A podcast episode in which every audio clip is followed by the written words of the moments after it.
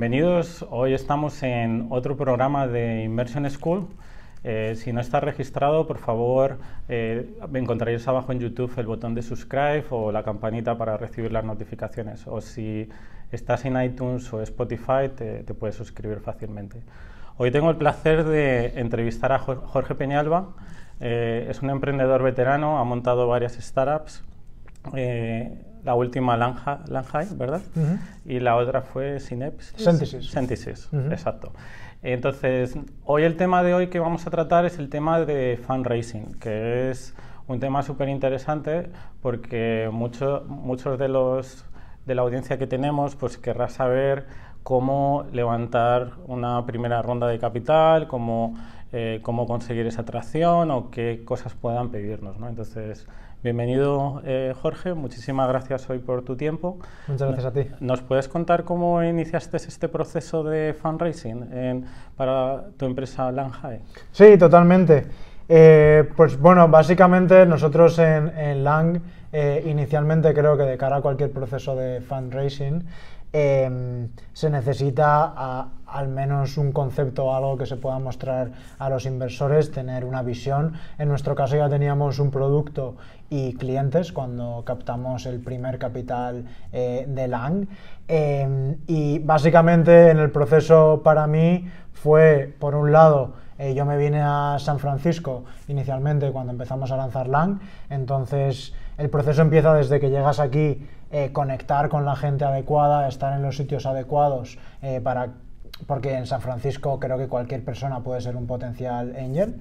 Eh, y por otro lado, contactar con aquellos fondos que pudieran ser un buen fit para la compañía. teniendo en cuenta siempre que un proceso de fundraising es lento, ¿no? al menos tres, seis meses lleva y en mi experiencia y pues creo que eso también hay que tenerlo en cuenta.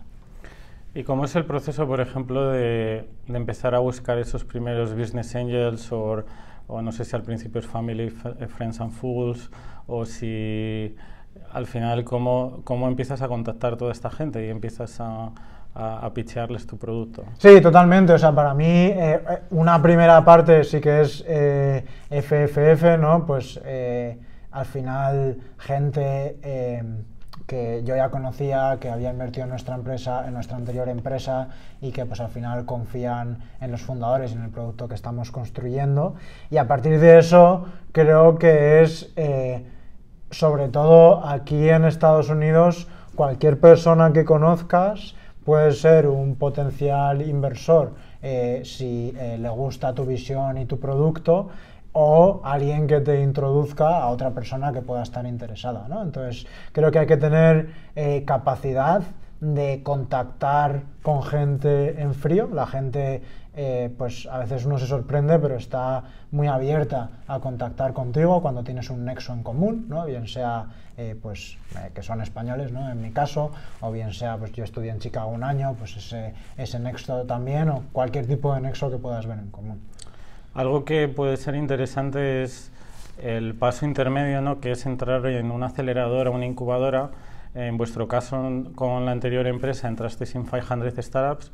¿Cómo, ¿Cómo, fue el proceso y la experiencia de, entrar en 500? Sí, totalmente. O sea, para nosotros en la anterior empresa en Synthesis, eh, que es una empresa enfocada en el, en el mercado hispanohablante, eh, empezamos en España, empezamos a tener primeros clientes y eh, nos surgió la oportunidad, aplicamos a 500 startups para el mercado latinoamericano, ¿no? para su oficina latinoamericana. Y para nosotros fue eh, algo eh, que vimos que podría cambiar la trayectoria de la empresa por tres razones. ¿no? Éramos primeros emprendedores, con lo cual tener un proceso o tener los procesos de cosas que han funcionado y de cosas que no han funcionado. Eh, segundo, para nosotros era entrada al mercado latinoamericano, que era nuestro foco en esa empresa porque es pues, el mayor mercado hispanohablante. Eh, y también, pues en ese sentido, tener una aceleradora con contactos locales, creo que eso es clave. ¿no? En este caso con LAN, pues eso podría aplicar en el mercado de San Francisco. Y la tercera, tener acceso a un network de gente con mucho conocimiento que pueda haber pasado por los mismos errores o los potenciales errores que tú puedes cometer, ¿no? Como si fueran mentores, ¿no? Claro, eso es. Hay muchos mentores a los que justamente creo que los llaman mentores en 500, a los que tienes acceso, dentro de los que, para mí, una startup eh, tiene muchísimo riesgo. Cuanto más puedas ir quitando riesgo en ciertos factores, mejor. Y creo que esas tres cosas, tener más claros los procesos, tener eh, un network al que tienes acceso y pues eh, eh, además tener esos mentores que te pueden explicar cómo hacer bien las cosas o qué errores no cometer es súper importante. Y cuando decides aplicar, por ejemplo, en 500 Startups, ¿puedes contarnos un poco cómo es el proceso? Sí, pues al final en cualquiera de estas aceleradoras, ¿no? y nosotros hemos, hemos aplicado a varias con las dos empresas, eh, lo primero que hay que entender es que están aplicando emprendedores de todo el mundo, ¿no? en el caso de 500 Latinoamérica, de toda Latinoamérica, es decir, de muchos mercados distintos, eh, quienes están leyendo esas aplicaciones están viendo problemas en un abanico completamente distinto, entonces lo más importante de primeras es explicar bien qué problema está resolviendo y por qué ese problema es importante frente a todos los otros problemas que ven. ¿no? Ya no estás compitiendo en tu mercado, sino frente a, ok, ¿qué valor tiene tu empresa frente a todas las otras que están viendo? ¿no? Frente a lo mismo 500 o 1000 empresas que se presentan. ¿no? Claro, eso es. Al final, pues creo que las estadísticas estamos hablando de que entrevistan eh, menos de un 5% y luego de ahí pues escogen un porcentaje eh, un poco más alto, pero que sigue siendo pues entre el 10 y el 20% en la mayoría de estas aceleradoras, ¿no? Entonces, tu primer punto es pasar ese filtro y para eso creo que en cada equipo es distinto, cada uno tiene que saber vender sus puntos fuertes. Puede ser el revenue, puede ser el equipo, puede ser eh, tu experiencia en esa determinada industria, puede ser el mercado y pues al final es elegir cuáles son las batallas que quieres luchar para llamar la atención. En vuestro caso, por ejemplo, ¿qué crees que os funcionó? ¿Por qué crees que 500 eh, te eligió? Sí, en nuestro caso en concreto, eh, creo que una de las cosas importantes era que ya teníamos tracción en España, con un producto definido, con clientes enterprise, ¿no? Pues trabajábamos en su momento con el Banco Santander y con algún cliente más grande. Eh, y pues veían como que eso era replicable desde el punto de vista de infraestructura en el mercado latinoamericano, ¿no? que teníamos cosas todavía que aprender desde el punto de vista de proceso, pero que ya teníamos algo de tracción que podría ser replicable. ¿no? Entonces, como que ese nexo sí que lo vieron, sí que lo vieron muy claro. ¿no? En otro caso, por ejemplo, en nuestro propio batch de 500 en México, está una empresa que se llama eh, Confío, que ahora es uno de los mayores éxitos, yo creo, dentro del mercado mexicano, eh, y que básicamente está en un mercado fintech en México, early days, con buenos eh, fundadores, con un track record representativo dentro de su dentro de su perfil o dentro de su educación, etcétera, y pues lo vieron claro probablemente por ese factor. ¿no? Entonces, no, creo que cada empresa tiene que saber explotar sus puntos fuertes y es algo que también he aprendido pitcheando y con feedback también de gente que ha pitcheado mucho, de, oye, ¿para qué haces una slide tan grande en algo donde tú no eres fuerte comparado frente al resto? ¿no? Por ejemplo, en LAN, aquí en San Francisco, eh, en la parte del equipo, nosotros estamos compitiendo contra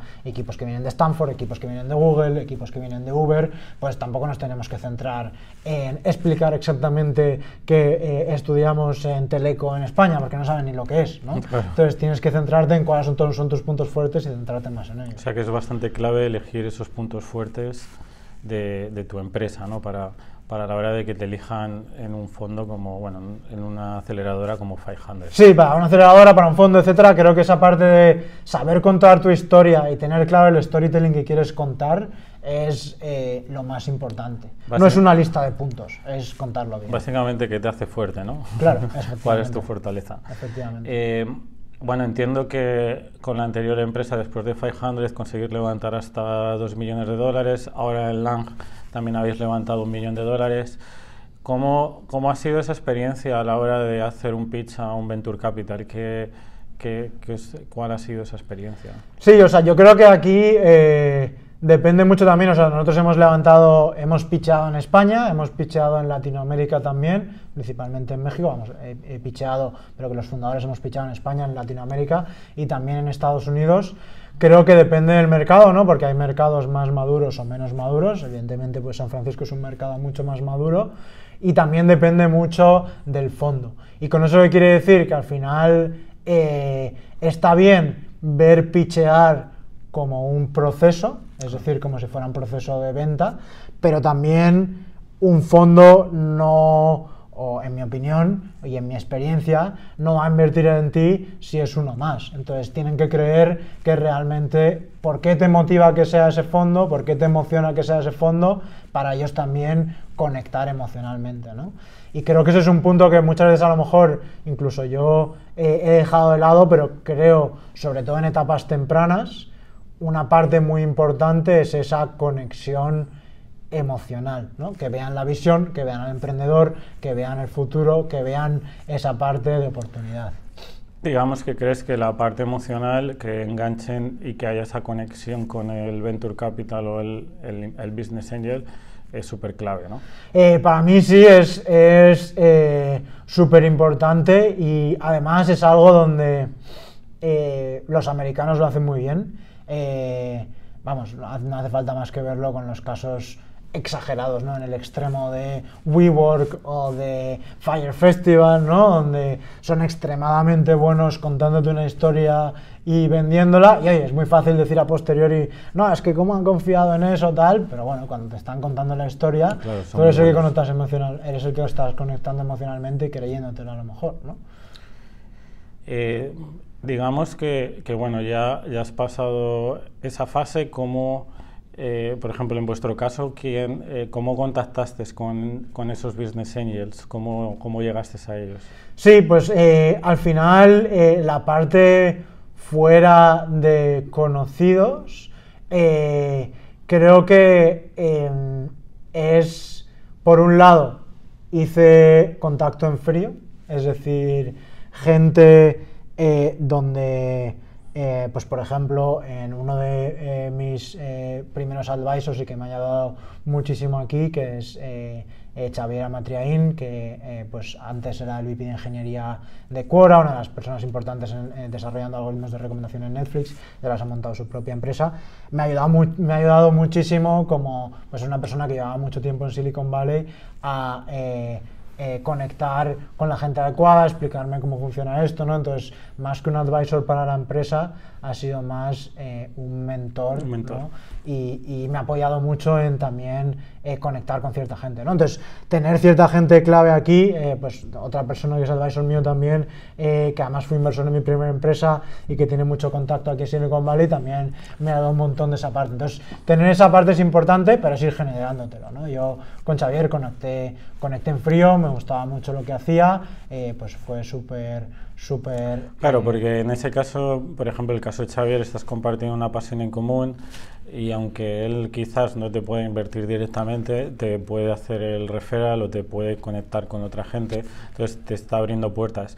Y no solo eso, sino que supongo que te está diciendo cómo vender mejor o cómo acercarte mejor o cómo, cómo debería ser un pitch. Todo no, no, definitivamente. O sea, al final creo que, a ver, sobre todo, eh, pues eh, cuanto menos experiencia tengas, hay gente que ha pasado por muchas cosas, que ha visto eh, ya muchas batallas y todo eso es súper importante, ¿no? Y además, además de eso, luego es una cosa que creo que aquí en, en San Francisco y Silicon Valley es posible es tratar de estar en los networks adecuados. Eh, yo estoy bastante en contra del networking por un lado, desde el punto de vista de que tienes que, crear el producto y conseguir los clientes, pero sí que es verdad que tengo otros inversores que han entrado, eh, pues por ejemplo un inversor que es un VP de Facebook, eh, entró porque le conocí en un evento, estaba justo tocando cosas de NLP, eh, le gustó lo que hacíamos, quedamos otro día, le gustó más y así pues fuimos construyendo también esa relación, ¿no? Entonces, ese tipo de cosas... Es importante entonces en ese caso que estés aquí en San Francisco, ¿no? Porque si no es imposible desarrollar ese network. Ah, no, definitivamente. Yo eso es algo que mm, tomé un poco la decisión de decir, ok, quiero estar eh, ahí, creo que el upside es muy grande de estar conectado dentro de ese network, ya no solo desde el punto de vista de inversión, sino desde clientes, desde pues, nuestro producto en concreto, el ANG, se conecta con ciertas plataformas como Zendesk, lo tengo a tiro de media hora en metro. y bueno, una vez que levantas eh, ese millón o esos dos millones, la, pregunta del millón, ¿qué, ¿qué, haces con ese dinero? Sí, no, muy buen punto. Y yo, yo ahí, eh, mi perspectiva es bastante eh, pragmática, ¿no? Y en el sentido de que, pues también he cometido, hemos cometido errores, ¿no?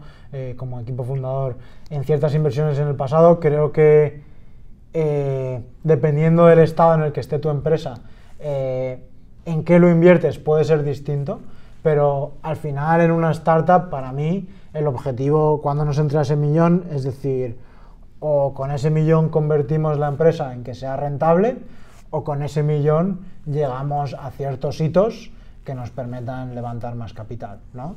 Y eso casi que tiene que ser sí o sí, porque si no tu empresa se muere. O sea, o la haces rentable o tienes más capital para, para eso, ¿no? Entonces, creo que eso tiene que estar claro como objetivo, ¿no? Eh, en nuestro caso, eh, muchas veces a lo mejor eso tampoco lo puedes decidir desde el principio, ¿no? Eh, pero definitivamente tienes que controlar las inversiones que haces y en qué momento para llegar a ese objetivo. Entonces, nuestro objetivo con ese millón, ¿cuál es? Tenemos como algo intermedio, de decir, queremos estar lo más cerca de ser cash flow positive y de tener un negocio que o sea rentable o esté cerca de serlo. Y por otro lado, queremos estar en un punto en el que digamos que tenemos un proceso que podemos escalar. Es decir, tenemos desde el principio eh, cómo hacemos contacto con los clientes, cómo pasan los clientes por un funnel hasta que compren y eso es algo que si metemos más gente podemos escalar, tener gente que esté consiguiendo sus clientes, etc. Entonces todo ese aprendizaje es lo que para eso, mí... Eso, es lo que dicen al final de que primero los fundadores lo que tienen que hacer es validarlo y luego ese proceso cuando ya es escalable pues ya puedes meter más gente. ¿no? Definitivamente y eso es algo que incluso siendo la segunda empresa a veces cuesta comprender ¿no? y, y nosotros cometimos el error, o bueno, el aprendizaje, ¿no? no tiene por qué ser un error, de que primero entrando en Estados Unidos empezamos yendo a clientes más enterprise y con alguna persona ayudándonos a entrar a esos clientes, con lo cual el proceso no dependía tanto de mí. Eh, y ahora que el proceso depende mucho más de mí, creo que está mucho más. Claro, quieres, tener, más quieres tener más control. Quieres tener más control. Y eso es un consejo que de hecho. Eh, eh, recuerdo en concreto uno de los fundadores de mis panel tuiteando sobre eso, yo le contacté eh, por privado, le dije, oye, ¿cómo qué consejo harías para tu empresa, para si estuvieras en este mismo momento? Talk to customers, eh, habla con ellos, ten feedback y habla tú directamente para construir ese producto. Parece una tontería, pero yo no lo estaba haciendo tan activamente, ¿no? Y al final, pues ahora que lo estoy haciendo mucho más activamente, es mucho mejor resultado. Yo creo que hay veces también que cometer errores eh, está bien porque aprendes, pero es mejor observar si otros se han, metido, se han cometido esos errores y tú aprender de ellos para que tú agilices, ¿no? Definitivamente. Eh, entonces me llamaba la atención un tema que hemos estado hablando antes, que era el tema de gestión de riesgos, ¿no? Al final, ¿cómo crees que puedes minimizar riesgos en una empresa? O sea, desde, no sé, desde elegir co-founders hasta eh, conseguir funding. Sí, creo que al final, eh, para mí, es una de las partes más importantes de una startup. ¿no? Al final, en la startup, el riesgo eh, que tienes es mucho más alto que en cualquier otra opción profesional que elijas, probablemente. ¿no? Em, entonces, todos sabemos que estadísticamente las startups pues eh, pueden ir mal. ¿Cómo minimizas ese riesgo? ¿no? ¿Cómo minimizas esos riesgos? Como decías, creo que uno de los más importantes es que exista eh, una falta de visión, una falta de eh, alineamiento, digamos, entre los distintos fundadores. Entonces, eso es súper importante. Creo que para mí es casi lo más importante y después de los fundadores el equipo, ¿no? O sea, cómo construyes la cultura, los primeros hires eh, para que la empresa vaya hacia adelante, porque eso es lo que va a hacer que tu empresa funcione o no, ¿no? Entonces, para mí esa es la base para restar riesgos. Eh, prestar importancia, uno, desde el elegir los fundadores, ¿no? que eso, vamos, al final yo eh, ahí o, nosotros ahí en el equipo fundacional pues nos conocíamos desde hace mucho tiempo, tenemos mucha confianza, son, son más como hermanos que fundadores, ¿no? Para mí, que además soy hijo único. Eh, pero dentro de esa parte es súper importante, pero ampliándolo dentro de eso, eh, también incluso con los hires, con las primeras personas que contratas, eh, tratar de cometer, tratar de no cometer errores, ¿no? que al final eso es mucho en lo que se basa en la startup, en la gestión de riesgos, no cometer errores que te lleven a morirte. ¿no? Y muchas veces si contratas a una persona errónea y la tienes dentro del equipo, se puede cargar todo el equipo, se puede cargar la cultura y puede hacer que tu startup eh, muera. ¿no? Entonces esa gestión hay que, de esos Hay que ser muy exigente con los primeros hires. ¿no? Claro, y sobre todo eh, exigente también eh, con el proceso, eh, con, desde el primer momento en el que estás contactando, también dando una experiencia positiva hacia afuera, ¿no? No solo tú, sino exigente con tu experiencia para que la gente quiera trabajar en tu empresa, ¿no? Porque al final, desde el otro lado también, la gente está tomando una decisión de ir a trabajar en una empresa cuando podrían tener otros trabajos. Entonces, pues la experiencia tiene que ser buena en todos los sentidos. ¿Qué le, recomendarías a, un emprendedor o un directivo que esté buscando fundraising? ¿Qué, qué consejos le darías? Eh, pues em, yo creo que desde el punto de vista del, fundraising, eh, lo más importante para mí es eh, tener bien el storytelling, es decir, que tú puedas explicar la historia primero a gente conocida y convencerles, ¿no? Primero explicarlo y que lo entiendan, porque muchas veces yo partía con la concepción, sobre todo siendo una persona técnica, de que, pero ya no solo siendo técnico, ¿no? Tú estás muy metido en tu industria y piensas que los inversores tienen que tener todos los datos de tu industria, no la tienen. Como decía antes, están viendo 200 industrias a la vez, con 200 problemas completamente distintos, entonces tienes que ser capaz, como muchas veces dicen, ¿no? de poder de explicárselo a tu madre, poder explicárselo a tu abuela y que entienda eh, cuál es esa oportunidad.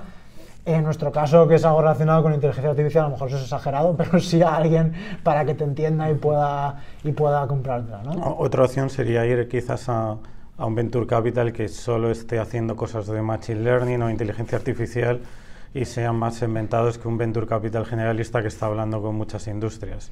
También. Ese es un consejo que yo. Sí, sí, sí. Sí, me parece, me parece buen consejo también. Eh, luego depende también de quién quieres, en qué quieres que te aporten, ¿no? O sea, yo también, por ejemplo, aquí en Silicon Valley hay muchísimos inversores, o sea, simplemente en inversores SID te pueden salir probablemente más de cientos, o sea, probablemente estamos hablando de miles. Entonces, tienes dos opciones, o vas a contactar a todos porque quieres probar un poco tu, tu, proceso que funciona o no, pero también pues tienes algunos que a lo mejor son los elegidos, ¿no? Entonces, mi consejo sería también como cuando estás buscando trabajo, no empieces... Dejar los mejores para el final. Claro, no empieces porque se aprende muchísimo también picheando, ves las preguntas que te están haciendo, toma notas de esas preguntas, mejora el pitch... Me, me quedo con el dato como como cuando haces una entrevista, ¿no? Que primero, primero voy a coger todas las malas para luego cuando vaya a Facebook ya esté preparado, ¿no? Es, es muy buena idea, ¿no? Eh, pues nada, en principio, Jorge, muchísimas gracias por tu tiempo. Eh, ha sido interesante conocer tu experiencia sobre el tema de fundraising. Si queréis conocer más sobre nuestros episodios y mis capítulos de Immersion School, te recomiendo que te suscribas al canal. Y bueno, hasta, hasta la próxima. muchas, muchas, muchas gracias a ti y nada, un placer. Gracias.